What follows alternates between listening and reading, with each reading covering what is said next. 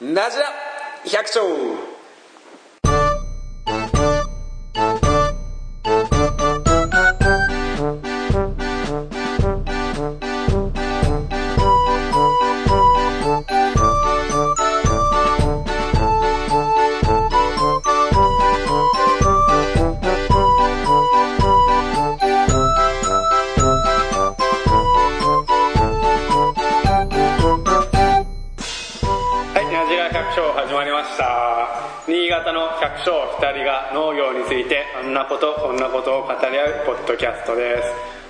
お送りするのは、最近走るのを頑張って8キロ走れるようになった大輔と、えっ、と、怪しい百姓のサトシです。いつも怪しいです。いつも怪しいです。番組へのお問い合わせは、なじ100アットマーク gmail.com najihyaku アットマーク gmail.com までお願いします。ツイッターアカウントは、なじら百姓です。メール、何でも結構なんで、お願いします。質問、えー、クレーム、ああ、いいですね。なこんなゲストを呼んでほしいとか、あそうですね。それなんか本当に、いろんななんかあれば。トマトを作ってる人とか、パイナップル作ってる人とか、パイナップルなかなかちょっと、うん、そうお茶を作ってる人とか、そうですね。何でもいきます。そんなんでもいい。いですし、俺も出してくれっていう、あ、それもいいですね。それ一番それいいかもね。一個、俺、オラオラ系の人がいれば。こんなしょっぽいやつ出さないで、俺を、っていうか、俺がナジラ百姓やるぞみたいな、そんなんでもいいんで、なんかメールお待ちしてますんで、ねよろしくお願いします。そういえば北海道行ってきたじゃないですか。そうそうそうそう、北海道。北海道。北海道は同級会があって、まあちょっと、まあちょっと一応、梨も稲刈りもあって、そうですね、一段落そう、人、まあ一応一段落ついたんで、ちょっとまあいけるなっていうことで、3連休でちょっと行ってきました。いいですね、北海道も連れてってくださいね。え？お願いしますね。サトシの前すすきの行きたいだけだからね。怪しいスケベ百姓なんで。どんか、どんどんどん付け加えられてみて怪しいし、スケベだし、どうなってんですかもうちょっとまともなんですけどね、本当はね。もうただ、サトシの誇りでならああ、わかりました。じゃあいっぱい稼いで。そうだね、いっぱい稼いでどう、かわかんないけど。北海道、北海道、俺、俺北海道行ってもつまんねえからな。えー、いいじゃないですか。時計台。時計台とか最高ですね。北海道どこ行きたい？えっ、ー、と、ジンギスカン。ジンギスカンね。あと、旭川。旭川じゃねえや。旭川、フラン。フラン。なんか水族館ないでしたっけ？水族館？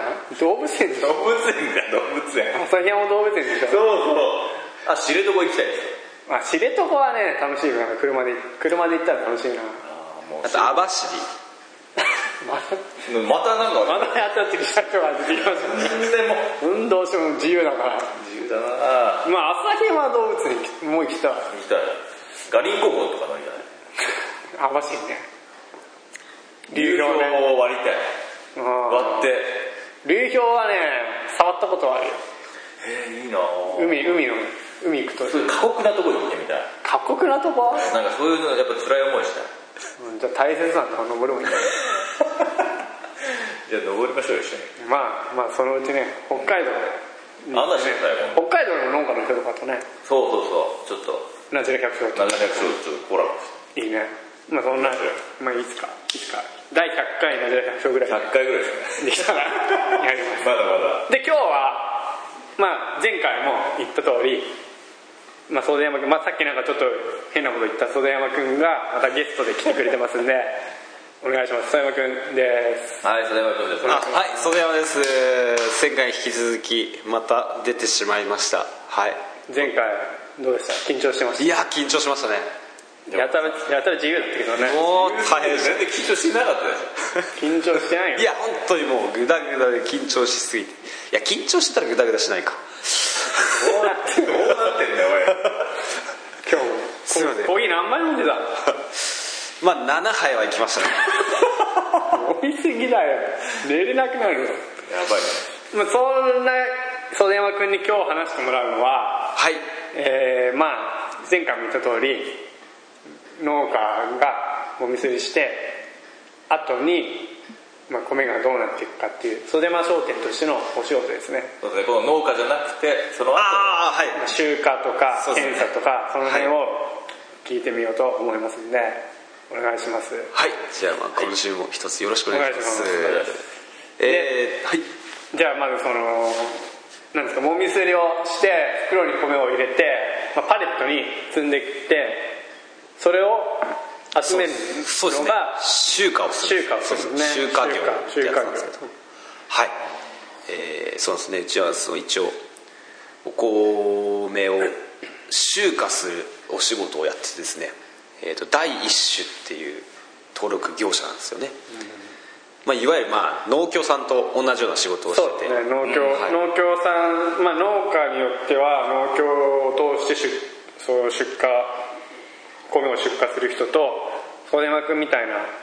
そうですね、まあ、小小系っていうですね。そうだね。はい、農協と小系っていう言い方をされる農協とか別のところに、しまあ、出荷してする人とまあ分かれるんだよね。そうなんですよでねのまあ袖間君のようなところにそう出荷をするメリットっていうのは、まあ、農協ほど手数料が高くないと。そうですね。まあそう思うんですよね。そうですそうです。えー、と実際まあうん。そのようにまあ努力はしてる。努力はしてますね、まあまあまあ、まあ、はい。そんな差はないけどまあまあ安いよとそうですね。えー、とどう言えばいいんですかね。えー、となんか面白くてですね新潟の場合特にそうなんですけど、ん。農協まあまあお米ってまあ国の政策で減反とかがあるんですけど、農協さん通してるうーんと減反をしてるっていうのは プロレスラーでいう正義になっちゃってうん。あのね商人とうーんと減反してないのはプロレスラーで悪みたいなイメージがちょっと新潟って強いんですよおーなるほどね。ああまあねそういうイメージはあるかもしれない。ななななんなんかわかんないんですけど。何なんだろうね。はい。他の県とか行くとそんな全くないらしいですけど新潟特にねそういうのがあるらしくて。他の県でそういう商人袖山さんみたいな商人っていうのはそんな多くないんじゃない？ある？いや逆に農協さんより強かったりする。うーん地域もあるらしいですね。そのだからその何？そのプロレスラーにいう悪と正義があるからどうどういうことなの？えーなんか余計なこと言いましたかね。いやいやいやい。いよいいよいいよいいよ。あ いいっすか？それそれがあるから。あまあまあなんかそんな感じでまあね。まあ減反したくない人はそう商人そう減反してない人は商人、まあ、減反してる人が農協さんみたいな。つまりそうですね。減反をしない人はそういう政策に乗乗ってない人は農協に出荷できないってことだよね。そういうことなの。そうですね。基本的にはね出荷しないはずですね。そうだよね、はい。基本的にはそうなってるよね。はい。まあ、そういう人ねそういう人が、まあ、袖山君のようなところにそうです頼ねんだり出してくれたりするわけですけどするわけだ、はい。それまあ言ってもまあそういう集荷する仕事自体は農協さんとはまあ同じ仕事同じ仕事ですから、まあ、やってる仕事は同じ。同じですね。でその集荷はどういう感じでやっていくの？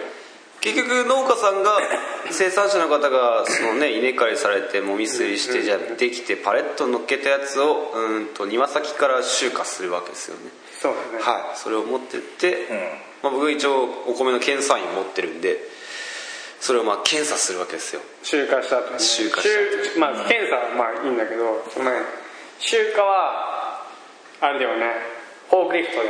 フォークリフトです。回収してくるよねはい回収フォークリフトでパレットごと回収して、はい。トラックに積んで。トラックに積んで。でも一人でできるの？えー。要はリフト乗っけてその家にリフトってないでしょ大体。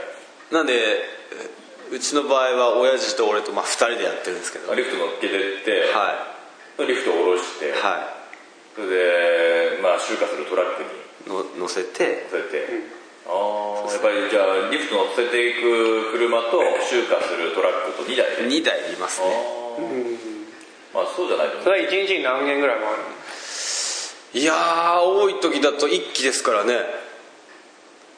結構ですね。場所ねえなんか取り来いや。そうなんでねそうですすね。納車ができればいいけど攻めんだようちは。そうっていう父ちゃんがいるわけだ。そうい一機ですよね。朝一で来いとかないでしょ。そうそう朝朝でも夜でもみたいな感じで終わり次第取り来てくれみたいな。結構だからそのこの時期は忙しい。忙しかったですもうもうそれこそね落ち着きましたけど。やっぱ米そういう米の収穫時期はやっぱりそうですね。9月のそうですね。初め早生品種が9月の初めから始まってまあね早生品種はそんな作ってないんであれなんですけどね、コシヒカリになるともう一気ですからね。コシヒカリの割合がもうでかいもんね。まあ、袖山君の場合自分の米もあるしね。そう。自分の米のもみすにもしないそうなんですなるべくちょっとね遅らせてやってるもんねそうなんですようちはだからもう田植えとかをもう遅らせてそのね他の人が終わってから自分の自分のが自分ができる感じで。そうやって集めていく。まあ集めていくわけですよ。そうです。米を、はい。そうやってまあ集める人がいて次検査。検査。検査になります。えー、9時半。9時半です。検査になるわけで検査ここがちょっとね面白いね。検査。検査は検査をすると何が分かるかというと、まあ、よくテレビとかでも言ってる1等そうです。2等、はい。まあ、3等規格外。まあ、4段階に分かれてるのかな、4段階。まあ、今年に関しては1等だよね一等が多い。大体人前だね。そうですね。筆頭比率が多いですね。去年は2等が。二等が多いです。去年は散散々な三年。だったのまあそういう検査をするわけで。検査をどうやって検査をするか、まあ、これはあれでもサトシも検査員でしょ。そうだね。俺も検査員持ってるけど今してないです。その検査の仕方を。検査の仕方。俺も実は詳しくはよく、まあ、テレビとかで見てるけど。そうなんです。まあ、一般的なそのね袋詰めのやつでいいんじゃないかな。そうですねそのパレットでまあ大体ね1パレットで35袋から42袋大体載ってるんですけど、そこで抽出検査って言ってその1パレに対して15袋ランダムに2つずつ刺すんですね。あああとこ国刺しってやつでお米を抜き取るんですね。そうだね多分テレビとかで、ん。もうたまに見るよね。なんかこうね袋にバッて刺して米を。一見狂気のようなそう。なん刺すそれをそう超太いアイスピックみたいななんか。ああそうそううん。刺すと米がね一緒に抜けて抜けてくる国刺しってやつがあるんですけど。それを10袋分取るんだ。15袋。15袋。はい。1パレに対して大まあ体15袋だね。半分。3分の1ぐらいか。そうですね。それをランダムに取ってそれでまあその抽出っていうんですけどそこでまあまあその1パレットの平均を出すわけですね。それでそのまあ抽出して抽出した米の何を見るの？品質を見るんですけど。品質。まあその辺詳しく。それをそれをまあ結局、それはねあれだよね。あの清流って言ってもこれがいい米だよっていうのがあ大体もう決まってるんですよ。決まってるんですよ。企画でこれこうなってると未熟ななってる状態だよ。こうなってると美味しい米だよ、まあ、簡単に言えばそういうふうなのが決まっていてそれを見て判断する。その割合を。その割合を見て70%そのね70%、まあ大体1000粒っていうんだけどね。そうです1000粒のうち700粒以上清流であれば1等米。とえーでそこから下がれば、え2等米。でさらに下がれば3等米それより下がると。規格外っていう。そんなにあれでしょ規格外とか3と出てないでしょあーまあ今年は出なかったですけど去年はやっぱありましたよね。どんどんな規格外でどんなになってんの？規格外は。本当にカラフルだよね。そうです。もう清流がほぼないんです。えそんなんあんの？清流がまあ50%以下ですね。もう要するに梨でもほらあるじゃないですか。あのいい収有量っていうのが梨はでもまあでもそのみたいなもんなんだ製品がこう傷ついてたり被害流だったりそうなんですよね。未熟だったりするのを見て判断しなきゃいけない。そのそうですね線粒の中の割合をちゃんと見て判断するっていう。まあ、米もね一粒一粒そうですよね。なんだ銅割れ。分けて言うわけにはいかない。銅割れみたいなのがあるんですね。銅割れっつってちょっと中にそう入ってる？日々入ってるやつ。で結局1等2等3等規格外。なんで分けるかっていうとやっぱ1等品だと結局精米しても減らないんですよね。うん。で2等3等だんだんこの品質が落ちてくると精米するとやっぱ減っちゃうんですね。うん。白米になんなくてまあ割れたり、ね、米ぬかになったりして。そうそう食べれる米じゃない方に行っちゃって精米をするとね。そうなんですよ。結局それで、うん、まあ玄米の見た目で1等2等3等規格外でつけそるんですれでまあ値段が決まってくるわけ値段が決まるんですよねなのとこに行くのは一緒なんだけどね。食べるのは一緒なんだけど。それはまあ味も変わんないんだけどまあ米炊いたりした時もあるでしょ銅割れなんかだと。やっぱ結局そうですね。やっぱり清流じゃない米っていうのはやっぱりうーん炊き炊きたてまあ米の炊くあれにもやっぱ、影響出てくる、うん、多少は影響出てくるんで。まあ、だからそういう検査もしっかりして、まあ、皆さんのねご自宅に届くそうなんですよ。結構刺してねまあ、ちょっと今度話する。その餅俺すごい腑に落ちないのが、はい。餅で割れてる米なんてどうせ餅潰すんだからいいだろうと思うけど、まあ、結局おこわとかにする人もいるしっていうので見た目潰れな潰れればほら割れてるでもいいんじゃない？いや結局あれはですねまあ一回まあまあご飯蒸すわけですけどやっぱ割れてるよよりも割れてない方がやっぱ品質がいいらしいです。ああ餅にするにあってもなるほど。はい餅そういう意味でやっぱりやっぱりね。潰すんだっけいいだろうって思う確かに割れててもねいいような気がするんですけどやっぱ違うんです。やっぱ違うんだね。はい。生産者の中にそう思ってる人はいる確かにどう。せ潰すんだから。そうですよね。米ね米なんてこう餅にしちゃうんだからいいじゃない。えはい質問。はい。3頭とか規格外っていうのはで出るじゃん。はい。それはどう？それは普通に売られる米としてなの安いやまあ安くなるんだろうけど。まあ売れますよね。あそうなの？まあまあいい米だけね。はい。作って取るのそうなんですよね。あまたそこからよりすぐあそうか。そうです。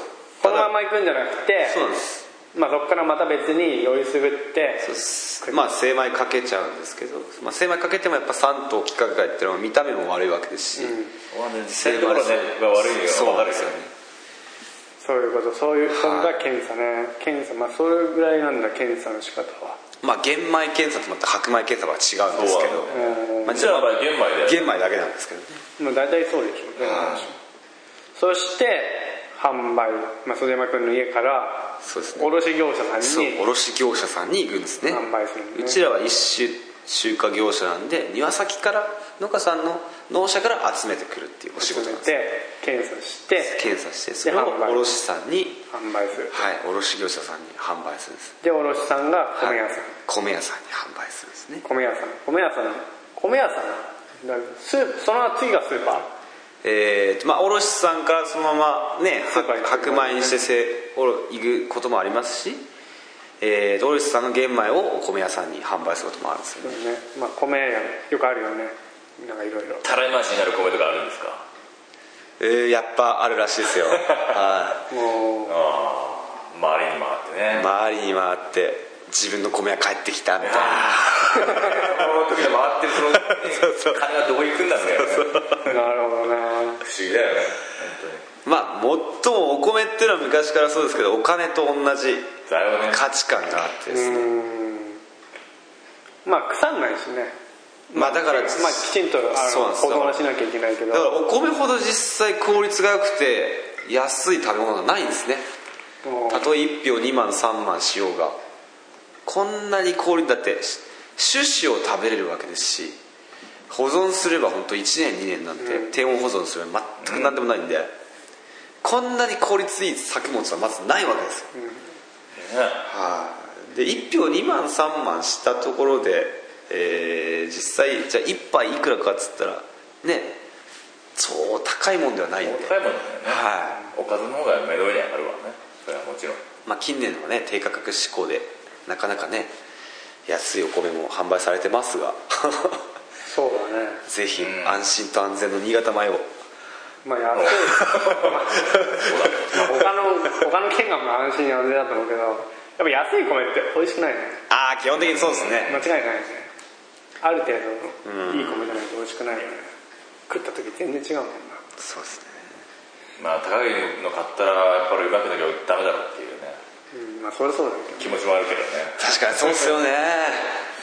ど まあコシヒカリはまあ安定して美味しいかコシヒカリやっぱ面白面白い品種ってやっぱ美味しいんですよね。うん美味しいよね。それで、まあ、販売、まあ、結構あっさり販売で。はい。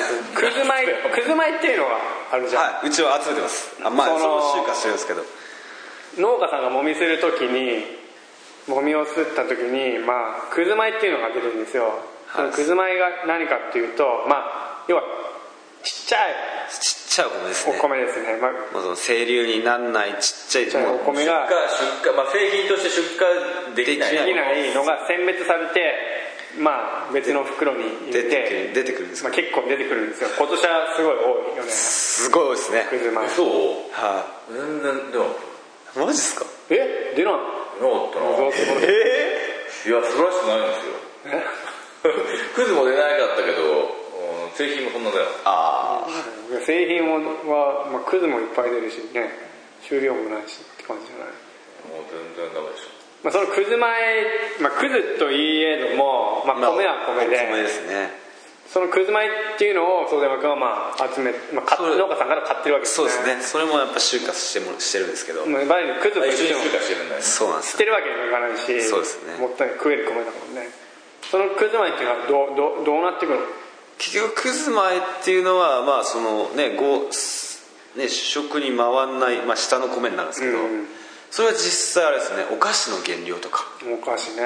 あとビールとか。あね。味噌味噌の麹の原料とか。ああいうやつなんですね。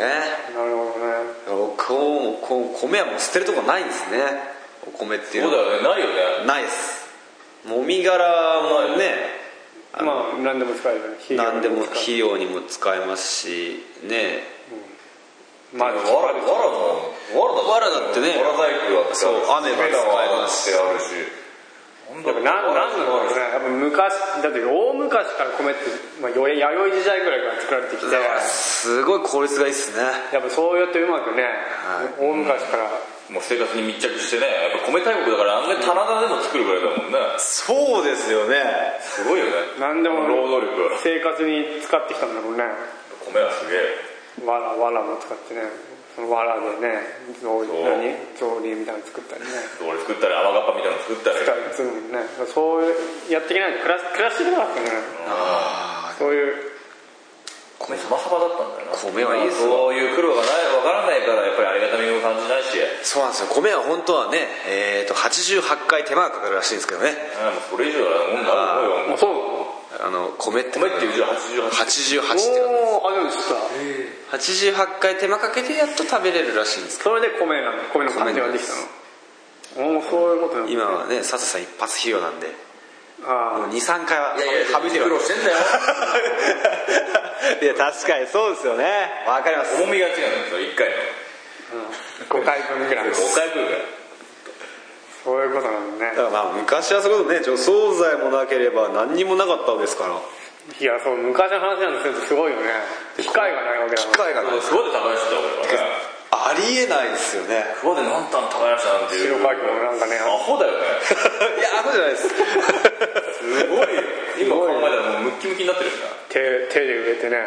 手で植えて手で植えて手で買って。こんなのってんだって思う。ね で乾燥もしてねすごいよね。でもやっぱそれだけやっぱ一杯の美味しさが違ったのかもしれない。昔はどんぐらいみんな面積的には作ってたもんなのだ。から昔あんはたも作れないでしょあんたもやっ手作業してる頃なんて5単ぐらい？みんなだから手間を貸し合ったらしいですよね。ここんち終わったらここっち行ってみたいな。なるほどね。そういうつながりがあって。つながりがあって。それは素敵だよね、まあ今はもうないないわけじゃないよね、まあないわけでは困ってたら助けてくれるよね。いや農農家のいいとこそこだよね。ああ確かに強いですね。みんな、みんながねみんな仲間なんで。ねどっかが困ってるからね。信号をみんなで渡れば怖くないみたいな。そうですよね。そうそうそう。そういうとこ。まあそうなのか分からんけど。もそれは都会ではあんまりないよね。そうですよねやっぱり道をね通り過ぎてもね挨拶必ずするしね。するね。そうですよね。軽いでしょこれ大京でしてたらどうなる？動けねえよ。ね。じゃあおはようございます。こ子供も挨拶してくれるしね。ああでもここらの子供は本当あれですね「こんにちは」ってね。絶対言ってきますもんね。俺がびっくりするの「あこんにちは」あいい子だね。ここっちが恥ずかしいっすよね。ねなんか。都会じゃありえない。俺が北海道でやることなんてそんな。都会でもじゃあやりますかもうひたすら「なんす」みたいなまあやってもいいよね。あや怪しく見られるんだよ怪しまれる怪しい役所だっていいかも。怪しい百姓は外してるんじゃんだよ。それがまあまああとさなんか、はい。農薬肥料も売ったりする。農薬肥料も売ってるんですよ。うんまんま JA ですよね。農協さんですよねお仕事。まあ昔からそういう仕事やってるんで。でやっぱりあの農薬肥料も詳しい田んぼのは結構詳しいですね。田んぼのはね、はちょっと果樹になるとちょっとうーん。家事の方がすいませんとか言って言われた農薬をここれですよねみたいな感じであれなんですけど。田んぼはかなり。そういう仕事もまあ並行して。やってますね。じゃあ袖山君はまああれ米田植えから収穫まで以外の時期は家の仕事をそうですね。き基本はしてる基本はしてますそんな忙しくないんでしたよその時期は。ああそうですね。他の時期は。あとうんうちはまあねその集荷販売。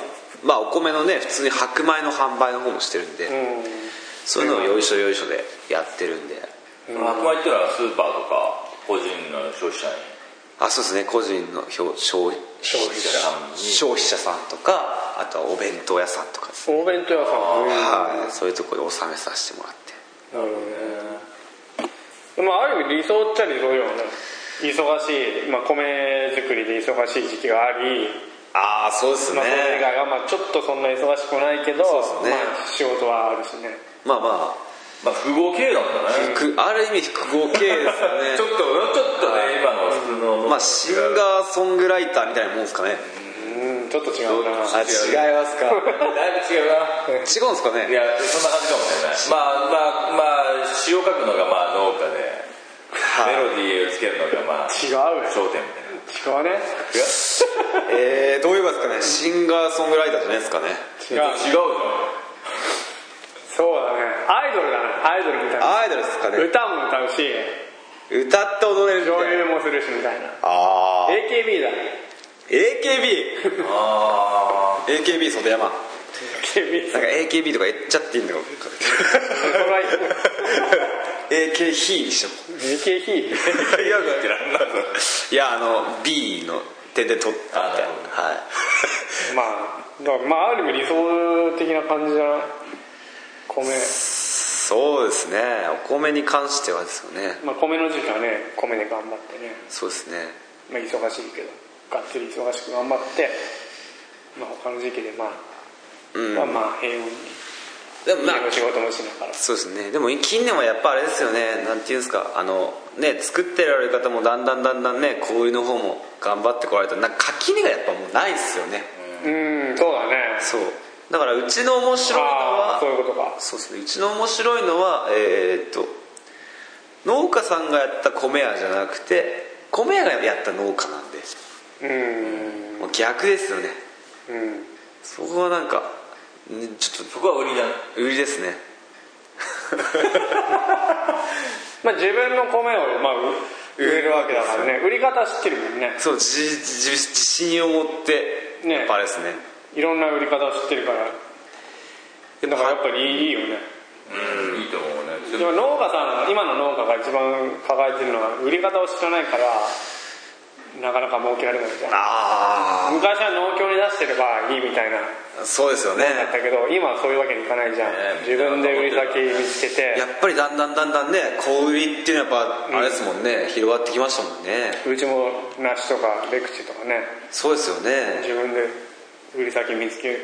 そうですそうです。全然見つけてないいやそれはまああれです法人として。まあある程度はしますけどね。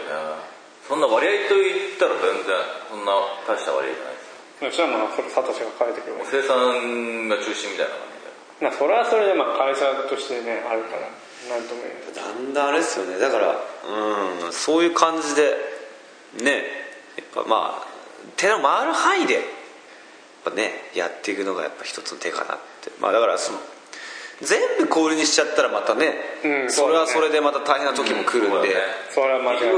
まあねいろんな販売チャンネルは絶対あった方がいいわけ間違いですからないね。だってその一つのね方向性でいってその相手先がねなくなったらもうそうですよね。がないわけだからね。そういう時にやっぱり農協っていうのは重要にもなっていくと思うし。ね。だからやっぱり寄せてまあ何でもそうですけどねみんな寄せて寄せてな話になるんで、でも利用していかないとダメだね。そうですね。考え方一つであれですけど。米で新しくお客様を取るってのは大変だよね。なかな難しいみんな食ってるわけじゃない他のとこから買っていやそう米ってさ競争率高いからねなかなか難しい絶対もう他のところで食ってなきゃまあ米なんてさみんな主食なんだから食ってやっぱ付加価値がないと。そうなんですよね。それこそ袖山君が作ったお米です袖山君のブランド。やっぱり農家ってやっぱりねその作ってる人がブランドになるそうなんですよね。実際米なんて特にそういうのが現れるから。だからやっぱりね僕もやっぱ8年経ってやっとあねあじお前が作ってるんだみたいな感じやっと認めてもらってだから美味しいんだねみたいのをこの間お言葉いただいて。袖山君が作ってる。ああありがたいなと思って。でもお客さんにもだから袖山君がそうですね。作った米だから顔さ最終的にやっぱ人と人なんですよ。そうだね、まあ、値段とかねその確かにあるんですけど最終的にやっぱ人と人でね、まあ、物流ってまあ何でもかんでもつながっていくんで。いやそうそうなんだよそこでやっぱりねそこはやっぱり一番のあれかなっていう。そう高い安いであればそれこそねインターネットの時代なんでね。激安店なんて探せばいくらでもあるわけですから。金で来る人はね金で離れてる。そうなんですよね。そうだね。ね。そこら辺がやっぱ難しいですけどね。難しいね。は なるほどね。いまあでも頑張ってますんで。いや頑張ってるよ。今年もねやっと終わって人だね。人だね。冬場って何でしょう冬場は結構冬眠系ですよね。例えばその辺またもうその田淵というふうにしよう。田淵どうしようかな。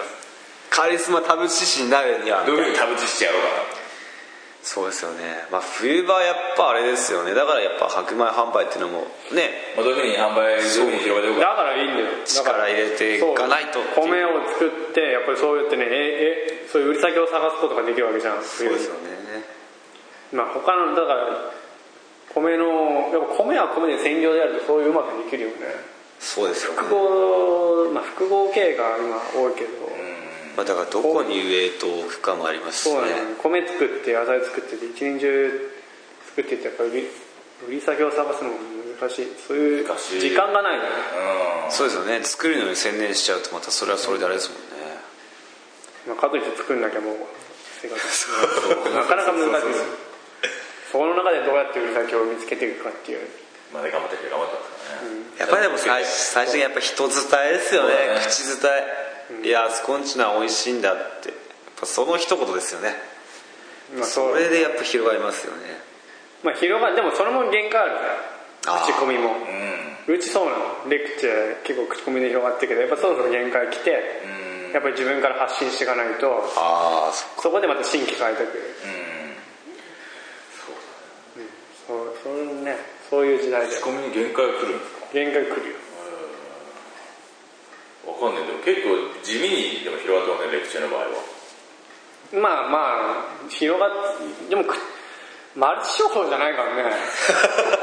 でも限でも地味になんかちょっと送った人がやっぱ美味しいねって言ってあー。私もちょっとあの人に送りたいんだけどっていうのは結構あります。まあ、マルチ商法も限界があるからあれ詐欺の話限界はあるやっぱ広がんなくなってくるそうです。うん。うんどっか限界はうん。今のところまあ限界じゃないうんなんかなんとなく。ルレクチャーいけます俺のとこは。本当はあれルレクまだまだあるんですよ。まだ。うちは多分そろそろね もうもう自分から発信していかないとあれかな、まあだからホームページとか作ってまた新しいお客さんが結構また最近増えてきてでまたそこから口コミで広がってってみたいな感じだよね多分。ね何でもあれですよね。やっぱ行動しなきゃですよね。そうそう行動力。この仕事行動力だよね。まあ、ローリスクならローリターンでいいわけですから。うんそうそうちょっとずつちょっとずつですよね。そそういうことができるんだよね。そうですよね。やっぱ金かけてやってねダメだったよりもやっぱりあれですもんね、やっぱ面倒くさいですけどやっぱ自分でホームページ 作るのも一つの手ですよね。そうだよね。ホームペ,、まあ、ホームページまあそれは人のやり方は人それぞれだけどまあホームページを俺作ってまあそこそこあ来るよお問い合わせがホームページ見ましたって。それもありだしまあいろんなやり方あるよね。俺も一応ホームページまあ途中まで作ったんですけど まあ問い合わせなんてなんか面白いっすよ。なんかカラス撃退しませんかみたいな結局ねそういうのが来るんだよね変な宣伝しませんかみたいなもうそういうのも来るよね。ちょっと雑誌に載せてませんかみたいな。うち一回のしたことがあって。あそしたら一回載せるとバーって巻きますよ、うん。そのまた乗せれるああそっか。一部分一部分で4万円ですみたいな。ああの3 0センチじゃない 10, 10センチ増し価格ぐらいで 3, 3万ですとか。あるねいかがですか？すげえ声が来ました。そういうのが集まるんですね逆に。そうそう怪しいやつに怪しいのがいっぱいやってくるんですカラカラス撃退が5件ぐらい入ってましたね。カラスに来たカラス撃退結1局はなんかもうね宣伝したがりますよ。ねそれカラス撃退って何なんだろう。逆に勧誘されちゃったみたいな。ホームページ。まあそんなんばっかじゃないけどね。まあそういうのもあるさ俺のホームペ俺ージ俺んとこはそれ止まりですよ全然注文は来たことないまあ見たのかもしんねえけど実際でも販売は委託しますからね。ホームページも。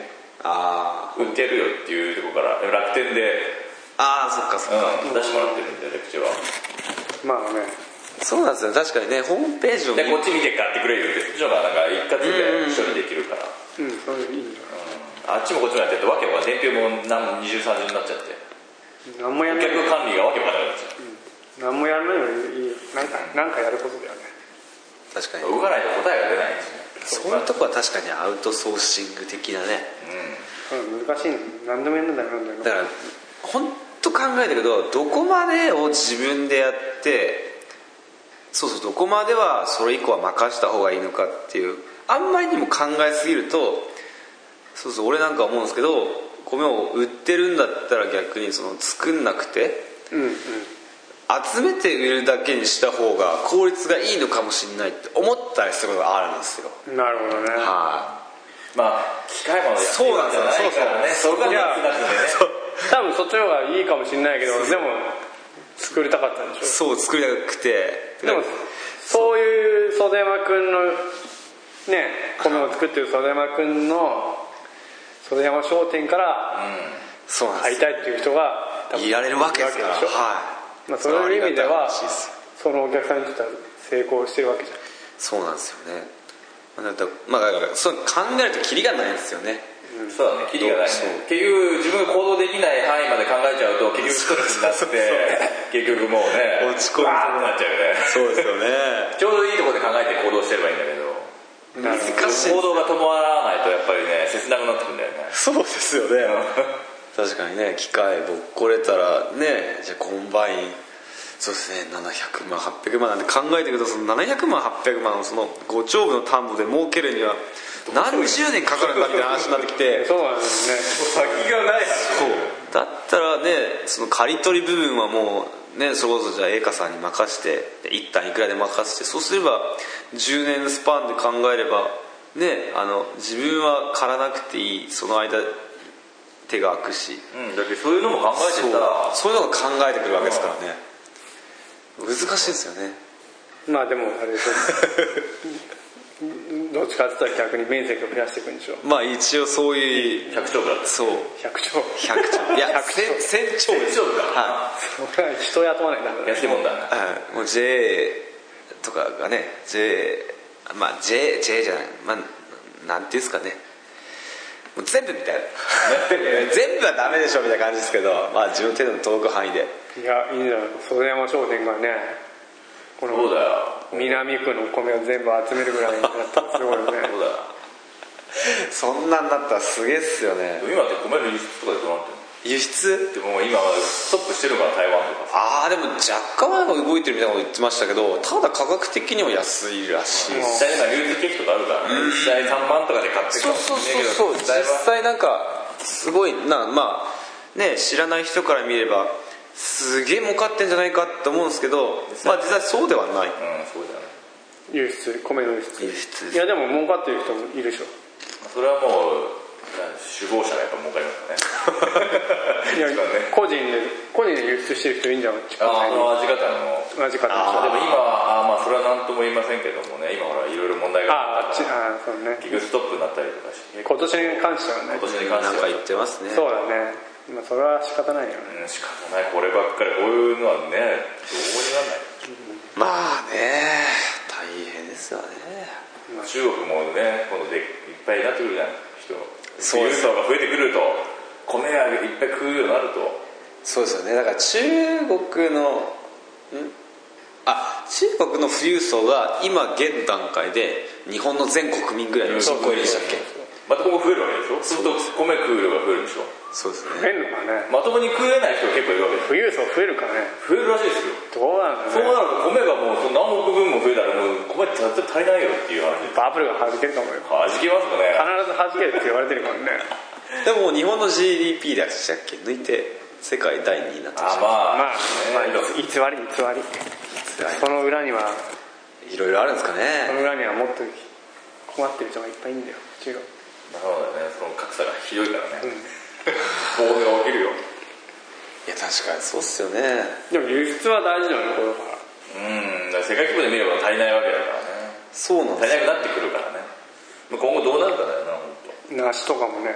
当足とかもどうレレクチね俺レクチのね輸出ができないかってできると思いますけどね。あれ前も話してもね佐藤さんね。難しいです。か日持ち日持ちがしないっていうか。その中で熟す技術とそのね。そうその保管何新潟その海外でう海輸出先で追熟する技術が持てればできるよね。でも確かほらバナナと一緒だでも虫とかのほらなんかそういうねそういう感10時です。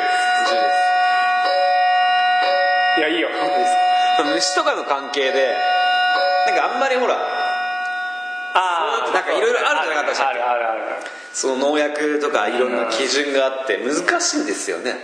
まあでも日本から行くのはちょっと間違いないでしょ。あ検疫っていうかね。向こうから入ってくるのはね。なんかなんかねテレビとか見るとすごい怖いですもんね。怖いけどね。横浜のなんか税関だったらその輸輸入してくるところ 俺見学に行ったんですけどすごい良かったですよ。もうパンパンになってその袋に入ったなんか発酵してる漬物みたいな。あ日本から行くのはそんなんありえない。すごいここでは言えないような状況でしたよ。そういうのが入ってやばいですよ。だって輸入してもなまあ食料のこの、なんかあの表示の問題であの生産な自国で販売しても国内産じゃなくて違うところであ実はね、まあ、牛乳ああったね。そういうのもやっぱりあるみたいですよ、いやそういうのが入って入ってきてるわけでしょ。結構まあここでは言えませんけど。ねまあでもすごい話もあるらしいっすよね。実際現物チェックじゃない書類でチェックするから実際その現物がどうなのかっていうのがはっきりわからない、まあだからそういうね安心安全日本はねトップクラスでしょ世界で。だからそれをねやっぱね売っていけばねいいと思うけどね。まあ結局まあ海外では評価されてるみたいですけどねだからまあだからそういうじゃんまあまあ深い話になるまあそうですね。まあ、TPP とかそういう話になってくると思うけどまあその話はいいんで というわけでまあまたお時間もそろそろ来ましたんで小島君いかがでした？はい。ありがとうございました。前前回と今回で。前回と今回で緊張 2, 時間近くお話しさせてもらいます。そうまあ2時間、まあ、1時間半ぐらいかな。1時間半まあ話僕話せないですよって言った割にはもうめちゃめちゃ話してたしあんなだしもうやっぱりねやっぱり自分でやってるわけだからね。あやまあ話すこといっぱいあるさ。まあ、若干ね NG ワードとかも言っちゃったかもしれない NG ワード NG ワードキーワードはね基本的にない。ないない自由。あれ？それ子供いるわけじゃんはい。どうなん子供に後継がせたいの？あ基本的に継がせたいですけど。やっぱでもそうだよやっぱりね。自分でね。でもまあ、まあ、今今うちではねあのやっぱりすごいトラクター乗ってたりコンバイン乗ってたりするともう子供すごい興奮して。そりゃ興奮するよでも大体でもちっちゃい時にあんまりそうやってると大きくなると見向きもしなくなるっていう話なんで、意外とちょっとこう無視じゃねえけどちょっと話してみたり教えたみたいな聞いてどうすみる高校生ぐらいになってさはいパンばっか食ってたらどうするの お前米食えよっつってさパンがうめえんだよ。反抗期になるかもしれない。パンごいパンばっか食ってあでもまあ米粉パン食わせますね。いや米粉。米粉はいいんだよっつって。小麦麦のパン食わせろよいやでもまああれですよね。まあ継いでくれたらまあだからその子供が見てね楽しいしああそういうこと。いいこと言うね。そうだよっていうねふうにやっぱ思わせたいですから。やっぱそういうことなんだよね。そうそうなるようにやっぱ頑張りたいわけですよね。そういうね、そういうねわ父ちゃん楽しくトラックそうそうそうそう。あなんかかっけえかっけえ仕事だなとかね。そうだからそそれで、うん俺は食ってきたんだなって。やっぱね楽しそうなれれば。小山君が楽しくかっこよくねでもやっぱもう儲かってねある程度儲かってそうねだからまあ確かに変な話ね。はやっぱ利益がそれで食っていけなければどうしようもないわけですから、うんやっぱそうしないと子供はやらないしね。そうそういう袖目役を見て子供がねそうですね。いい仕事だなと思ってくれれば自然とやるしね。まあ子供は本当親の背中見てますからね。だからこれからの農業っていうのはねやっぱりそういうことだよね。そうだねなんとかもう儲けてやっぱりこうかっこよくね。かっこよくですね。かっこいいよねでもね。かっこいいのはいいっすね。やっぱかっこいいよね。かっこいいね。チャラくないチャラい俺か？かっこいいよね。俺ですか？チャラくないっす。よくチャラいとかやられるんですけど。でもチャラかったないや。今はチャラそうに見えない？そうですよね。ようん昔は昔はなんかよくチャラいチャラいとか言って言われてたんです。よでもそうでもないからね。そうそそうサトシさんが初めになんかチャラいチャラいみたいなの言ったんでこうチャラくなってるだけだチャラくないよね本当は。本当はすごいなんかもうクソ真面目っぽい。そう結構真面目なんですよ俺。だからね頭の硬い酒はなんか酒はすごいみたいですけど。酒飲むと本当テンション高くなってでも怒る怒るわけじゃないからね。本当楽しい。自分ではっちゃけてるだけそうなんです。ね後で後悔するんですよね。もう二度酒は飲むまいと。でもぶっ倒れるわけじゃないもんね。楽しくなってなんかもうわけわかんなくなる。そう楽しくなってわけわかんない。一人で自爆してるだけで。そうそう。そ次に大体その一緒に飲んだ人に電話して「昨日すいませんでした」よくあるよくある。もう二度としませんから。いいいいからいいから。飲んだ席だからとか言う。よくある 幾度となく失敗してるっていう。まあ、というわけで曽山君に、まあ、前前回と今回でお話をいろいろ聞きまして、あぜひ。まあ、曽山君またね全然いつでも。いつでも、はい。今日、ね、収録やるんでじゃあ行きますよっていう感じの。考あえは全然また別のちょっと話俺の農家さんのとこ行くよとか言ってじゃあ一緒に行きますみたいなのもありだよ。全然。あ分かりました。全然全じゃあ俺もじゃあ行きますんで然いろんな人が集まって絶対なんかなんだ何か起きるナジラ100勝プラプラスワンぐらいにしてもらっていいですかね。プラスワン。そうだナジラ百姓プラスワン。プラスワン。プラスワンうんかっこいいね。かっこいいや。ななんでなんかプラスワンでかっこいいなプラスまあ今回はまあここまでということで、まあまた次回。そうですね。フェイスブックやってるんで。あそうそうですね。そうそう曽山君は何ブログとかもブログやってます。フェイスブックはいツイッターツイッターはいミクシブやってるの？ミクシーはやってないんですよ。爪がない 目がちょっとねでもほとんど凍結状態ですよそれはな袖山商店新潟ぐらいで検索したら出てくるんじゃないそうですねえーはい袖山商店でも出ますし大体ブログだとねいつも虹色気分って打つと出てきますねいつも虹色気分はいチャラい洗えよじゃあいいですかでもいつも虹色気分って困るよね飲んだ時だけだろ。うねそうまあそういう意味じゃなくてね世の中が明るくみたいな意味合いもあるんですけど。ね。なんかあれですねチャラいとか言われちゃうんですよね結局チャラかったってことです。結局ねいつも変な人が出ますよ。チャラい人に怪しい人に。俺だけがまともいやいや。そういうふうに持ってくるためにもう陥れようとしてるバレバレです。まあとまあなんか長くなるんでここまでということで。これだけありがとうございます。ああそれではありがとうございました。またよろしくお願いします。またぜひよろしくお願いします。でまた次回までお楽しみに。さようなら